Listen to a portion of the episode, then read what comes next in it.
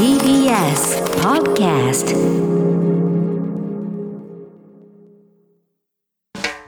発信型ニュースプロジェクト。荻上チキ。セッション。発信型ニュースプロジェクト荻上チキセッション。荻上チキと、南部ひろみが生放送でお送りしています。ここからは特集メインセッション。今日のテーマはこちらです。メインセッション。ディスカッションモード。新型コロナ感染拡大で2度目の緊急事態宣言。その意義と課題は？先週木曜新型コロナウイルスの年末年始などの感染急拡大を受け政府は首都圏の1都3県を対象に去年の4月以来2度目となる緊急事態宣言を発令しました。緊急事態宣言は来月7日日曜までの予定でその内容は飲食店に対する夜8時までの時短営業要請が中心となっていてその他夜間の外出自粛の要請テレワークの推進などとなっています。ただ緊急事態宣言をめぐっては発出のタイミングなどが政府の分科会でも分かれまた感染症対策とはいえ時短要請に応じない店の名前を公表するなど自由を制限することから SNS などでは批判の声も出ています。場当たり的な対応とその指摘もある今回の緊急事態宣言。今日は2度目の緊急事態宣言の意義や経済的な影響などについて専門家と一緒に考えますでは今日のゲストをご紹介します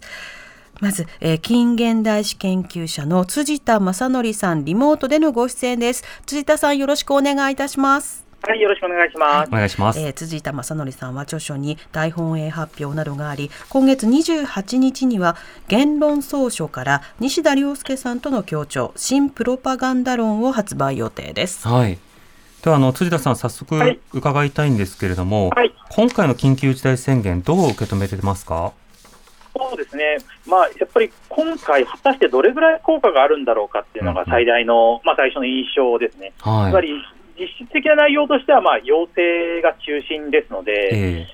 でまあ、前回に関してはこう、世の中の空気がすごく、まあ、ある意味、同調圧力というか、自粛ムードっていうのがばっと広がったので、うんまあ、効果があった面もあったとは思うんですけれどえも、はい。まあ、街の様子とかを見ていると、ですねまあ前回に比べて明らかに空気が緩んでいる状態で、あ果たしてどれぐらいこれ、効果があって、実効性があるのかなっていうのが最初に持った印象ですね。うん、なるほど。また、あの、宣言そのものの効果だけではなくて、例えばその政治の側から会見がなかなか行われない、あるいは政治家の方々はいろいろと会食をしている、ええ。あるいはその GoTo とかいろんな例えば業界のなんかロビングなどはうまく機能するんだけれども人々の要望がなかなか届かないと。こういったの政治状況についてはいかがでしょうか？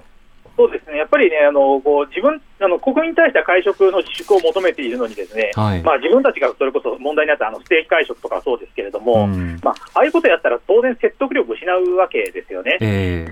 で、まあ、会見に関してもそうですけれども、まあ、今回はあの菅総理、会見やりましたけれども、えうん。まあ、あのずっと首相に就任してから、なかなか記者会見をやってなかったと、えーいうことで、やってみると、ですね、まあ、なんかあんまりこう記者の人とうまくコミュニケーションも取れてないという、ええあのまあ、私にはそのように見えましたけれども、うん。あれはやっぱりこれまでちゃんと記者会見せず、コミュニケーションを取ってこなかったってことが、まあああいう時にですね、まあ、言葉一つ一つに説得力がないとかですね、えーまあ、なんかどうもあの見ていて、こちらも納得しできないというかですね、うん。まあ、普段のディスコミュニケーションっていうのがこういった時に悪い効果を発揮してしまったのかなっていう印象を持ちますよね。なるほど。辻田さん、あの戦時下の日本についてあの、ええいろいろ研究されてますけれども、あの平時の戦後の日本ですと、人々の行動に対してこう生きてください、こう振る舞ってくださいって政治が言うことっていうのは、極力抑えなくてはいけないという感覚ではあったわけですけれども、ええ戦時下ではいろいろなその日常の行動について、まあ、これを着ようとか、こういった振る舞い良くないというメッセージが飛び交いましたよね。その時期と比べて何か得られるものいかがですか？やっぱり私は、ね、今こそある意味、戦時中の比較っていうのをやるべきだと思っていて、ええあのというのもこう、つまり、ね、人が亡くなっていると、うん。でそして今、前線ではすごく苦労している人たちがいる、でそして今、少しの辛抱だっていうことが戦時中よく言われたわけですよね。はい。で、まあ、少しの辛抱だと思ったら、それが、まあ、あのひどい結果になったわけですけれども、今ですね、それにかなり近いことが言われていると思うんですよね。うん。あの感染症で人が亡くなっていると、はい。で、医療従事者が大変な苦労をされていると、ええ。で少し頑張れば、まあ、少しの制限をすれば、なんとかなるはずだというようなことになっている、もちろん医療従事者の人たちが大変だということはよくわかるんですけれども、えーあのこういったロジックでですねあの試験制限っていうものにあの前向きになってしまわないようには、やっぱり少し気をつけなきゃいけないなとは思いますね。うん、このあの試験制限なんですけれども、ええこの範囲な範囲などにもよると思うんですけれども、ええあの辻田さんはこのしあの試験制限の議論についてはどうお感じになってますか？あのそうですね、やっぱりこう日本において試験制限といっても、実質的には、まあ、法律なり憲法なりでは難しいとは思うんですよね。えあのですからこう、ある意味、空気を使うことによって、同調圧力によってこれまで制限をかけてきたということだと思うんですけれどえも、うんあのまあ、結局、名前、店名を晒し上げるっていうのも、これもある種の、まあ、同調圧力ですから、ええあのもしかすると今回、うまくいかずにですね感染者数が増えてしまうリスクってやっぱりあると思うんですよね。はい。でそうすると、じゃあ、あの日本でももっと強力なあの試験制限をするために、法律変えましょう、憲法変えましょうって話になるかもしれないと、うん。そっちのやっぱりあのリスクっていうのがあると思っていて、ですね、ええあのそういう今後の展開も踏まえた上で、じゃあ今の例えばあ感染者数でどこまで制限していいのかどうかっていうことですよね、今の数で制限すれば、じゃあ満単位の感染者が出た場合どうなるのかとか、もっとそういう長期的な視点で試験制限っていうのは考えなきゃいけないなと思いますね。うん。この試験制限を議論する際の注意点というのはどんなところがあると思いますか？やっぱりこの今のような非常事態で浮き足立って制限をするべきではないとは思いますね。ええ。で特に普段であれば、何かこう政権がどっちかというと試験制限にあの前向きで、政権批判側がどっちかというとそれに対して反対するって構図だと思うんですけれども、うん。まあ、今回はその、まあ、政権側オリンピックやりたいってこともあるとは思うんですけれども、ええ。割とその試験制限ということ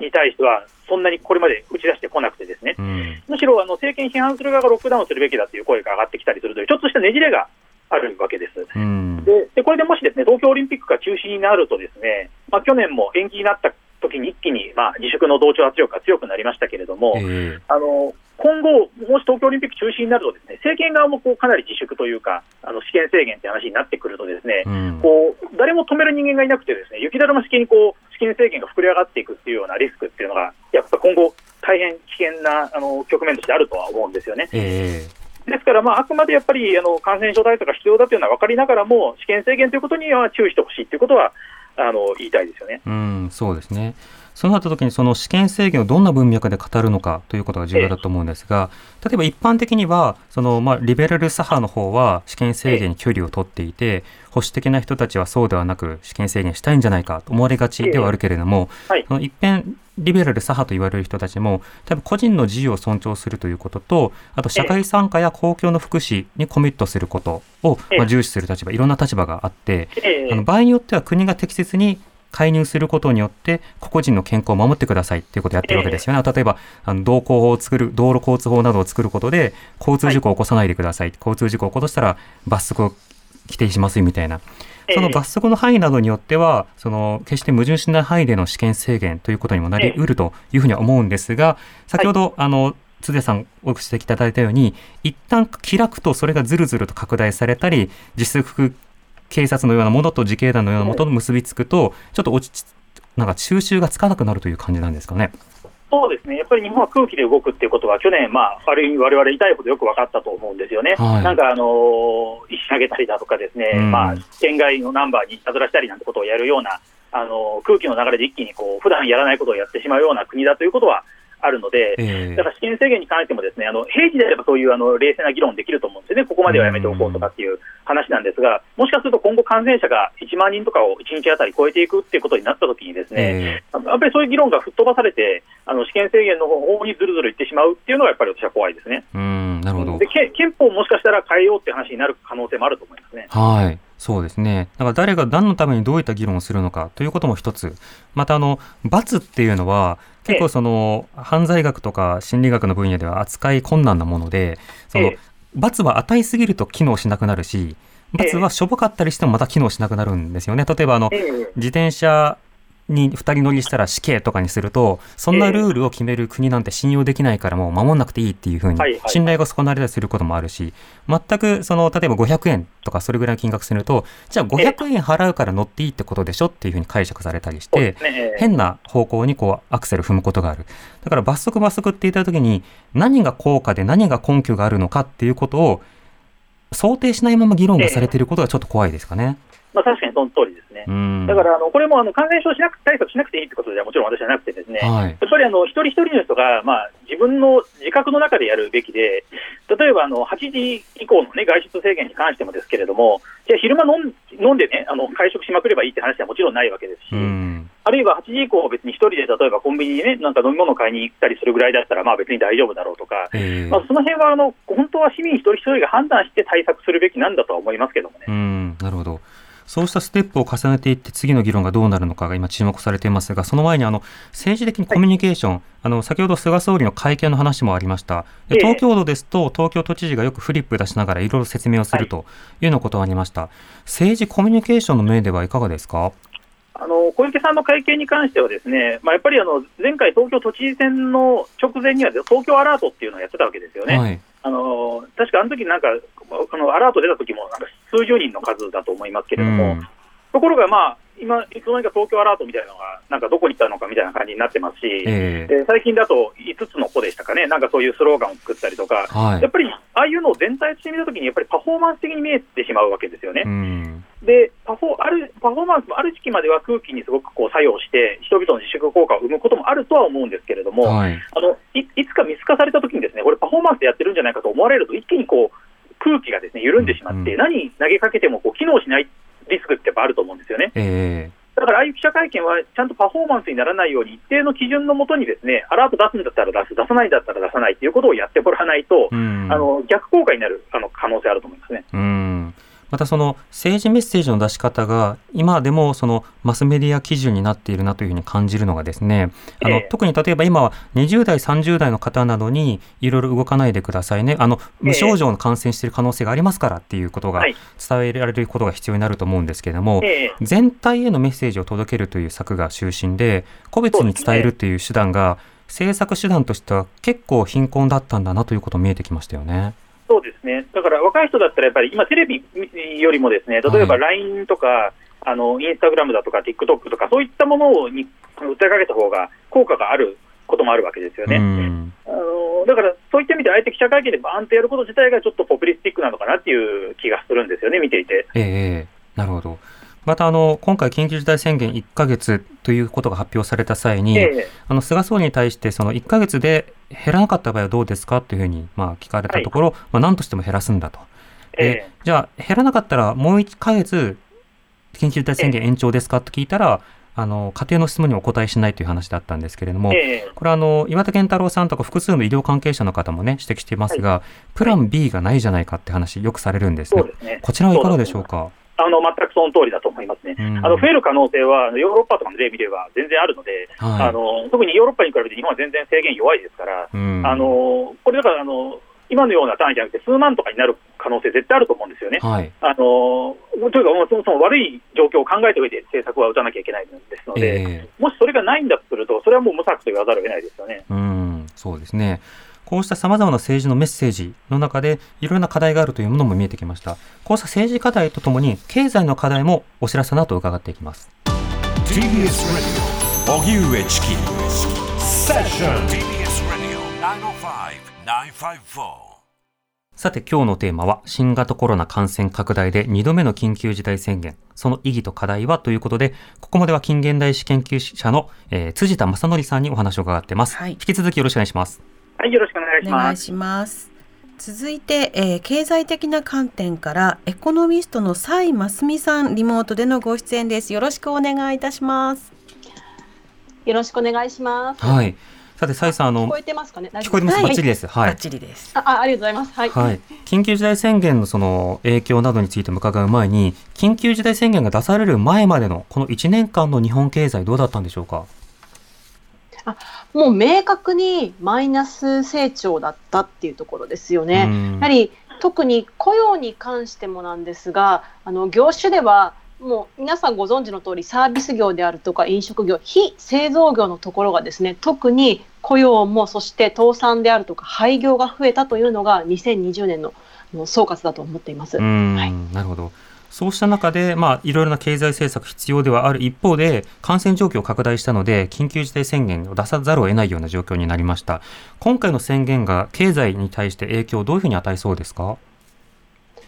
あの各シンクタンクがですね今回の緊急事態宣言が1ヶ月で終わった場合の経済損失っていうのを、まあ、試算しているんですが、大体1兆円から最大で3.8兆円の経済損失っていうふうに試算しています。特に1都3県っていうことなので、やはり日本の GDP のですね約3割ほどを握る地域がこれだけ今経済活動しにくいっていう状況ですから、まあ、経済損失が1ヶ月緊急事態宣言出ただけでも3.8兆円、これが伸びたらさらに広がって雇用であるとか業種もサービス業だけではなく製造業であるとか非製造業いろんなところに広がるそんなリスクが出てくるかと思います。うん。あの今月の厚労省の、まあ、発表したデータですとコロナによる解雇雇い止め8万人を超えましたよね。こうした労働市場などへの影響というのはどうですか、はい、あの影響というところではさらに広がってくると思います。というのも企業経営者の人にとって一番怖いのは先が全く見えないっていうことなんですよね。はい、で先が見えないとまずは設備投資をじゃあ減らそうか。でその設備投資を減らすっていうのが去年発表された日銀短観からも見て取れたしじゃあその次に設備投資もできない。じゃあ次は雇用を切るかっていうことになってくるのでいわゆるその今回の飲食店であるとか関連する業種だけではなく経済が世界経済がさらに見えないっていうことなのであらゆる業種でまずは人がまあすごく悲しいですけれども切られていくっていうのが広がっていくかと思っています。なるほど。これあの不思議に思う方多いと思うんですけどもこういった状況何にもかかわらず株価というのが好調になっているというのはこれはどうしてなんでしょうか、あの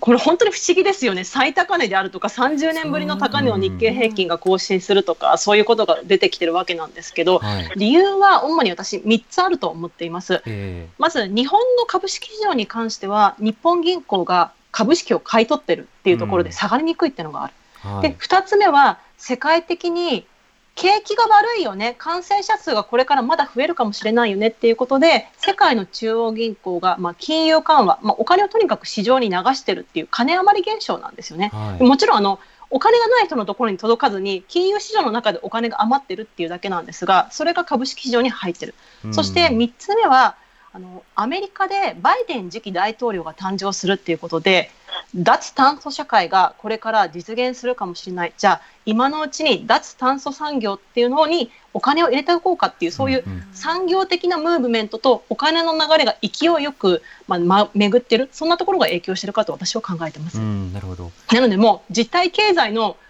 あのなんていうんですかね不景気の株高っていう言葉があるんですが、経済が悪ければ悪いほど金融緩和をしてくれるだろうねっていうそんなまあ、いいとこ取りが今、金融市場でできてるってところが株高にあるのかなと思ってます。うんまあ、そうしたその、まあ、金融市場のあのメンバーたちが、例えばコロナが落ち着いたならば、さらに良かったねということで投資をする準備をしているということは、各企業などにとっても、ある各雇用者にとっても、お金が回る準備点があるということで、まあ、これはいい点もあると思うんですけれども、一方で、はい、そのやっぱりネガティブな点としては、とはいえ長引けば、その受け皿となるその企業そのものの活動が続けられないよと。融資をしてくれるっていうかもしれないけども、限界だよというところもあると思うんですね。あの政府の経済政策も合わせて、この間の中小企業などへの影響はどうでしょう？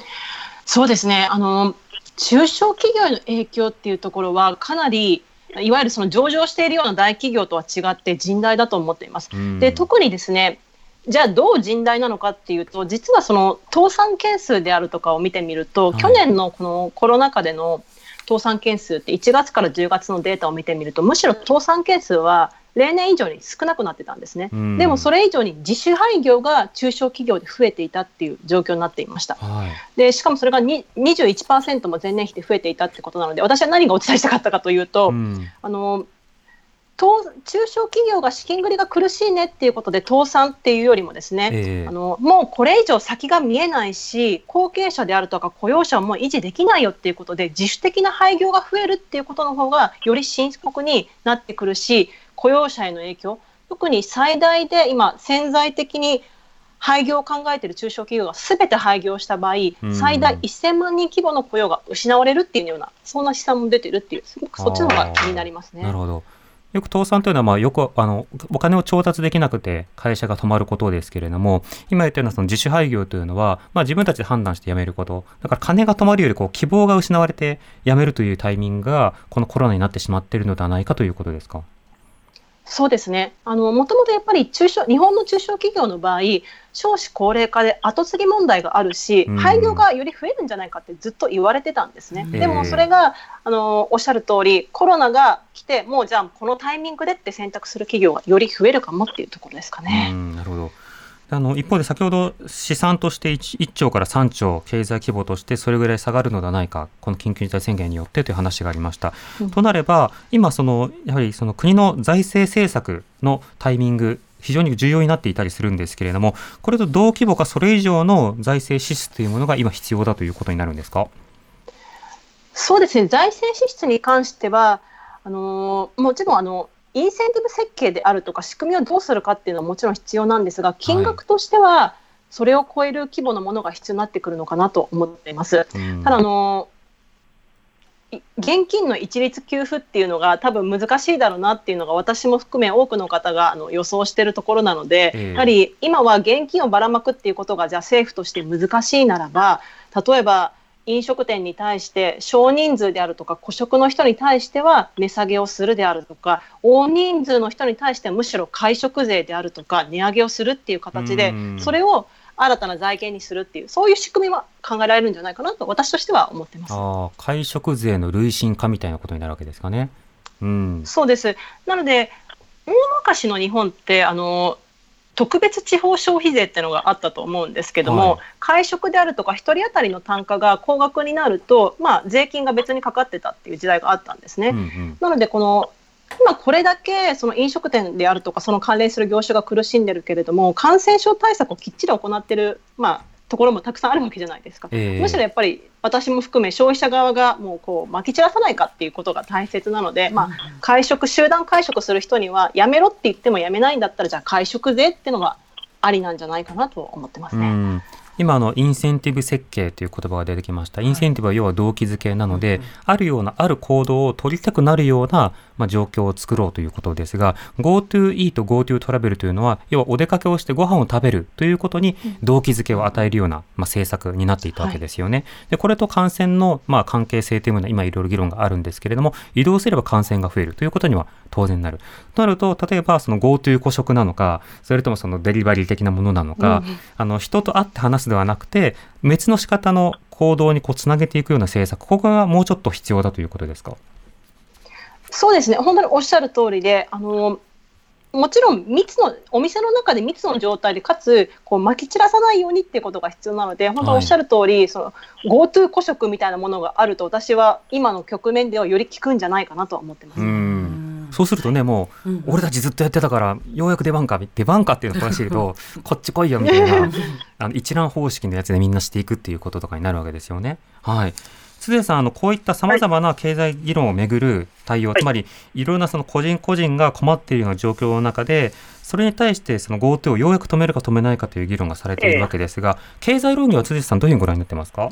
あの今お話伺ってたその会食でね、累進課税みたいなことをするのはすごく面白いなと思って伺ってました。うんで、あの、GoTo トラベルに関してもですね、本当であれば、例えば自家用車で行って、例えば温泉旅館からずっと出てこないタイプの旅行っていうのもあるわけですよね。ええでそういったものであれば、例えば、あの今まで通り補助するとか、もうちょっときめ細やかな対応ができたはずだと思うんですよね。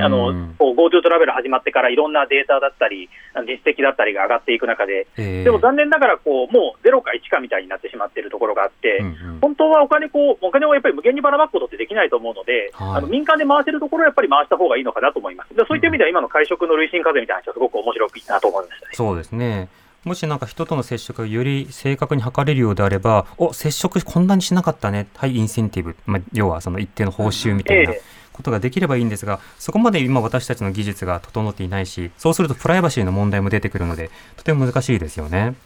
そうですね。うん。またでは飲食店に対してどうやってお金を落とすのかといったときに、まあ、の集団客を入れるということが難しいのであれば、時間差でその、まあ、個々人の客をどうするのかということもあったりする。ただ、サイさん、あの、今のその飲食店は、やっぱり一定集団のお客さんが、そのドリンクとかをいろいろ頼んでくれるっていうことを想定しているお店がいっぱいあるので、まあ、これは、理想はそうだけども、相当厳しいところはありますよね。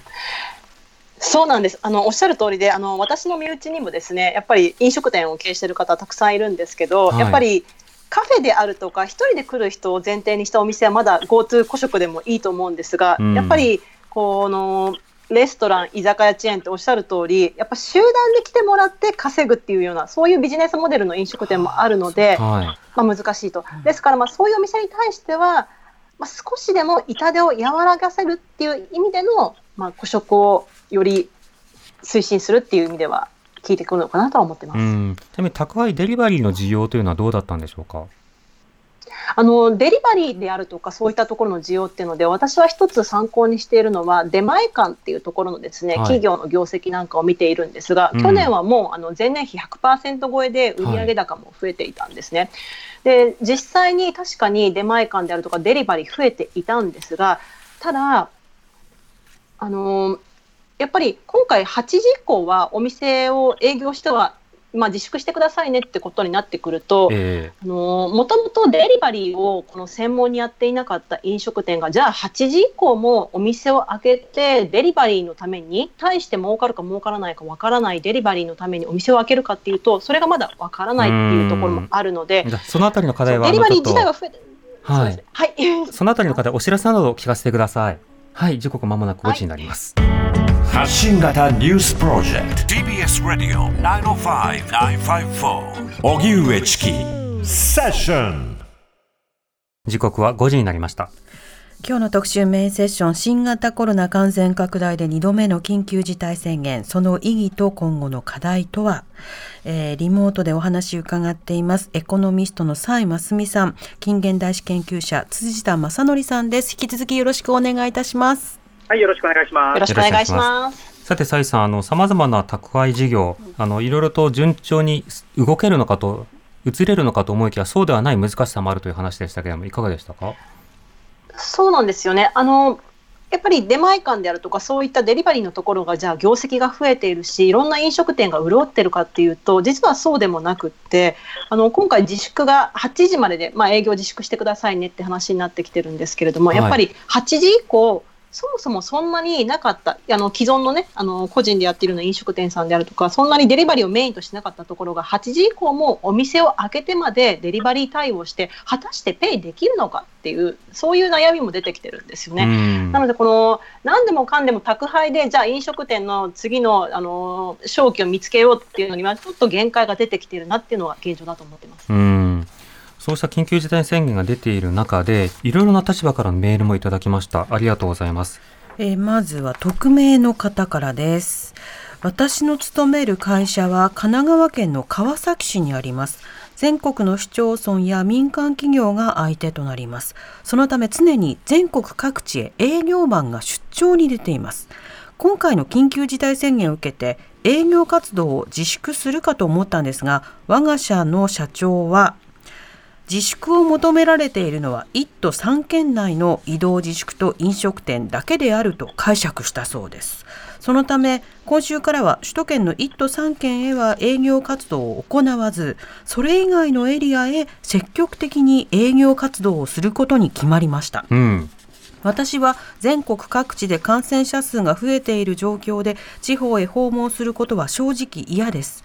飲み会への参加など控えてはいますが満員電車に乗って通勤している中で全体の6割くらいを占める感染経路不明者になるリスクは高いと思っています。私は30代でリスクは低いかもしれませんが無症状な中で感染を広める存在になってしまうのではないかと危惧しています政府は感染拡大を抑えるのであれば地方への訪問も控えることを指示したり経済を優先するのであれば感染症対策を徹底して出張は容認すると発信したりリスクに対する説明を細やかに説明する細やかにするべきだと思いますと、うん。ありがとうございますあ。りがとうございます。ガクさんですね。はいえーありがとう大田区男ございます性の方、私が緊急事態宣言で最も納得いかないのは、営業時間短縮に応じたい店の店名公表です。これって行政の責任放棄だと思うんです。店名公表して、店への制裁を国民に任せる。とてもずるいです。このやり方は国民の差別意識を助長し、分断を生むだけだと思います。要請に応じない店に対し、罰則を求めるのは必要だと思いますが、それは行政が責任を持って自ら行うべきですといただきました。はい。そしてユニャンバさんです。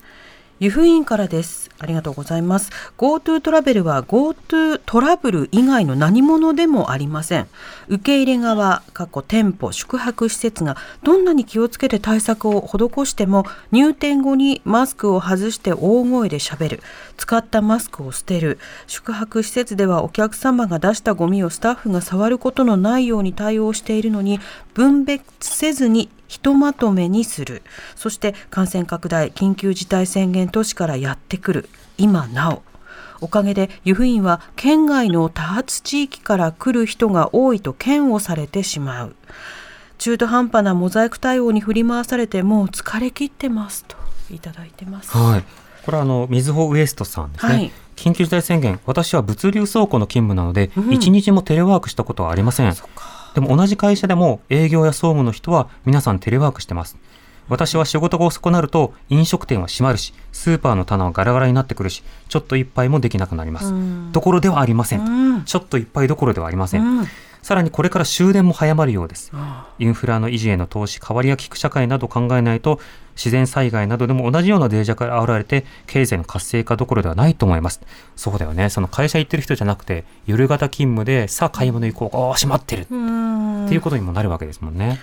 続いてラジオネームのらこさんです。ありがとうございます。1都3県への緊急事態宣言において営業時間短縮に対する協力金について中小の飲食事業者のみで大手及び大手に分類されてしまう飲食業者には時短営業をしても協力金が支払われないことは腑に落ちません。それに1都3県でも違うらしいとお聞きしています。一律で例えば前年同月比または時短要請前3ヶ月の平均を協力金として保証するなら納得もできます。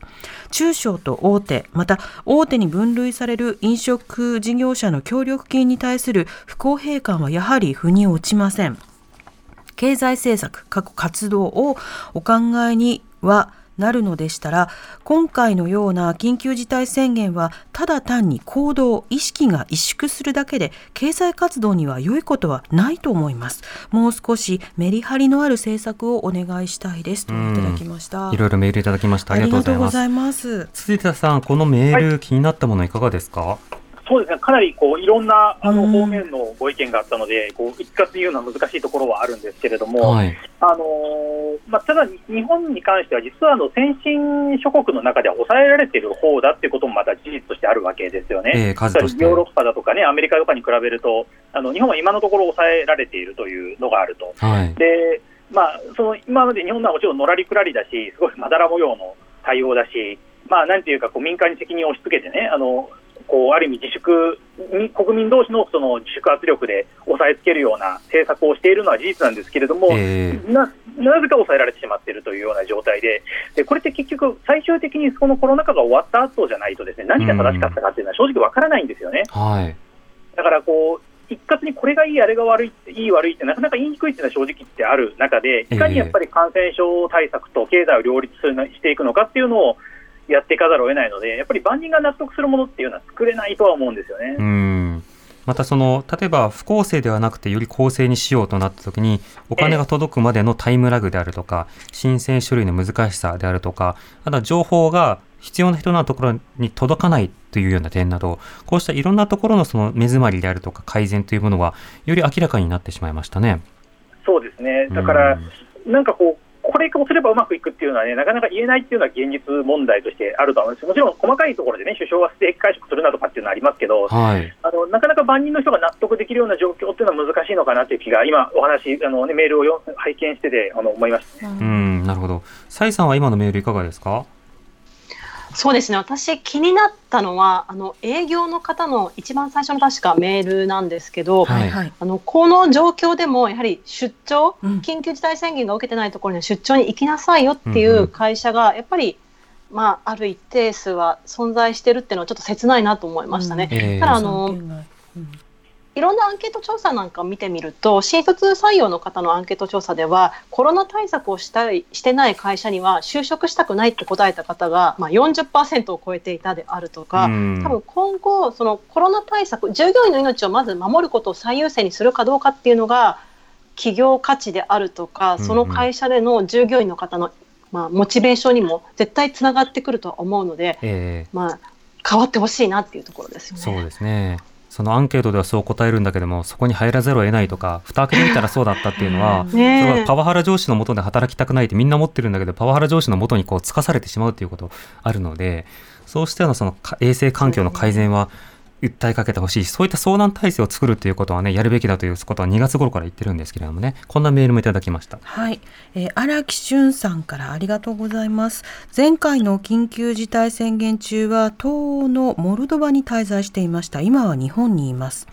多くの国で緊急事態宣言といえば憲法上の措置で軍や大統領府に強大な権力を与え強制的な店舗の休業や公共交通機関の運休などが行われる一方で日本の緊急事態宣言は法的拘束力のほとんどない要請にとどまっており同じ言葉でもかなりの差異があることを感じています。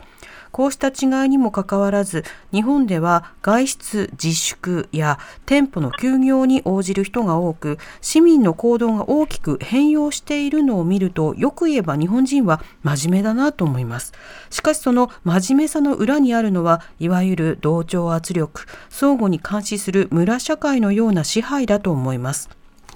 個人的には過去何度聞いても違和感を覚える言葉自粛要請によって同調圧力を強化する形で人々を支配したり店名公表によって死刑を煽るようなことをしたりするのではなく公権力が責任を持って取り締まるべきだと思います。もちろんそのためには健全に民主主義や法の支配そしてジャーナリズムによる権力の監視が機能していることと営業せざるを得ないような困窮状態を作らないことが大前提であると思いますといただきました。はい。辻さん、こういった指摘についてはいかがですか？はい、あのそうですね。もうこれもだからあの自民党がねあの憲法改正でよく言ってたあの非常事態の時に、うん、まあ政府にこうそういう大きな権限を与えるべきだっていう議論が、はい、おそらくこの後ですね、まあこのコロナ禍もあの中とかあるいはその終わった後もですね復活してくると思いますね。うん、でおそらくそれに対する国民の理解はこれまで以上に高まると思うんです。あの特に日本でこの後感染症が高まると。はい、ただあのその時に今あのメールでもあった通りですね、本当に日本でそれを導入して、ちゃんと抑制できるシステムが整っているのかって問題ですよね。あのよくこういう議論がされたときには、ですね、まあ、例えばナチスがなそういう非常時の体験を使ってね、権力を一気に握ったんだって話で、日本ではよくなってたわけですけれども、はい、あのそうならないようにするためには、どういうあの安全装置をつけていけるのかっていうことを、もう一方でやっぱり考えていかないと、一歩間違えると、この公権力の強化っていうのは危険なリスクがありますよね。そうですねまた公権力の強化というふうに言うときは、本当はこれをしたかった。で、これをしたらもっと良くなったはずだった。でも今の状況だとできなかったから変えたいっていう議論の手続きが必要で、でもなんとなくふんわりと強権発動したいみたいなことが先走ってしまうとこれ危険だと。で、結局その強権使って何やるのかというと布マスク配るとかだと、権利与えてもやることしょぼいじゃんってことになってしまうので、今回の検証からも必要ですよね。そうだと思いますね。あの、まあ、またその通りだと思います。蔡さんはあのこうしたその海外とのその対策の違いを含めて、どういうふうにお感じになりますか？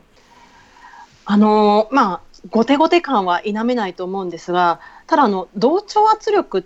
を私逆に逆手に取ってみたらいいんじゃないかなって思ったんですね、はい、確かに経済学の研究なんかを見てみると日本の企業経営であるとかそのそういったところには同調圧力というか同質化行動っていうのは他の国よりもあるってことがデータでも示されてるんですね、うん、じゃあ何ができるかって言ったらむしろ従業員をちゃんと守ってるよであるとかちゃんと感染症対策してるよっていう会社をポジティブリストとして出すと、じゃあ私たちもやろうかっていう企業であるとか、飲食店も増えるんじゃないかなって、逆にそれを逆手に使うってどうかななんて思いました。はいまあ、あの東京都がそれやっていてあのコロナ対策バッジみたいなものシールみたいなステッカーか、貼っているんですけれども、ね、貼ってる店のねなんだろうこう星付けをするとねここ本当に貼ってていいのかなみたいなこと思わなくはないわけですよ。結構。それはあります。あのここめちゃめちゃ密じゃん。感染症対策あれって思うところがあるので、うん、ランダム検査でもいいのでしてほしいなっていうところはありますね。そうですね。となった時に行政ができるのはこの消毒液設置してください。そうしたらそのこれだけのプラスをしますからとかこうしたものをぜひ使ってくださいっていうようなある種積極的なもうあの物資の投与ですよね。もうお金はとりあえず行って払うということになってるけども申請してくださいっていう形になってじゃああとは現地で戦ってきてねっていうふうになるとちょっとこの補給が少なすぎっていう状況があるるので、そのあたりはあのしっかりと行政が続いてほしいなと思います。辻田さん、こういったその行政のバックアップ体制についてはどうですか、はいまあ、そうですね、結局、先ほどの自粛要請っていう言葉の違和感みたいなお話もありましたけれども、あの自粛要請って結局、あのどっかを晒し者にするんですよね。はい、あの前回であればあの学校の全校休校でいろんなところに影響を及ぼしましたし、今回であれば飲食店、まあ、あるいは少し前だとパチンコに対する攻撃とかがありましたけれども、あれって結局あの、本当は行政がやるべきところをですね、まあ、そういう民間同士のこうなんていうのかな、足の引っ張り合いみたいなものによって代替してしまっている、まあ、その分、行政はコストをそれで下げてしまっているっていうことだと思うんですよね。だからこれはただ、じゃあ行政がそういったことを一つ一つするためには、やっぱり普段からある程度、あの公共部門に人や予算がないといけないわけであって、日本はこの間、ずっとそういう公共部門を削り続けてきたっていう歴史がやっぱりあるわけですよね。で削り続けたっていうのと、その総合監視っていうのはやっぱりセットなので、あの我々がそんな公共機関部門を削って、まあ、公民バッシングみたいなことやってればいいのかということに対しても改めて考えなきゃいけないのかなと思いました、ね、そうですね、人手は必要だなと思いましたよね。また、その科学リスクの話と政治コミュニケーションの話が道徳の話にこう賠償化される部分がどうしても出てきてしまう。はい、だから例えばその初期のパチンコや叩きとか、うん。あるいは今でも風俗産業の方々にはいろんな給付金が支払われないわけですけれども、うん、果たしてそうしたような道徳感性での議論でいいのかというような見直しみたいなものは絶えずやりながら、まあ、もうすぐね国会も開きますので、そういったようなところでの議論も見ていきたいなと思います。えー、今日はエコノミストの蔡真澄さん、近現代史研究者、辻田正則さんにリモートでご出演いただきました。お二人ともありがとうございました。ありがとうございました。ありがとうございました。TBS Radio 荻上式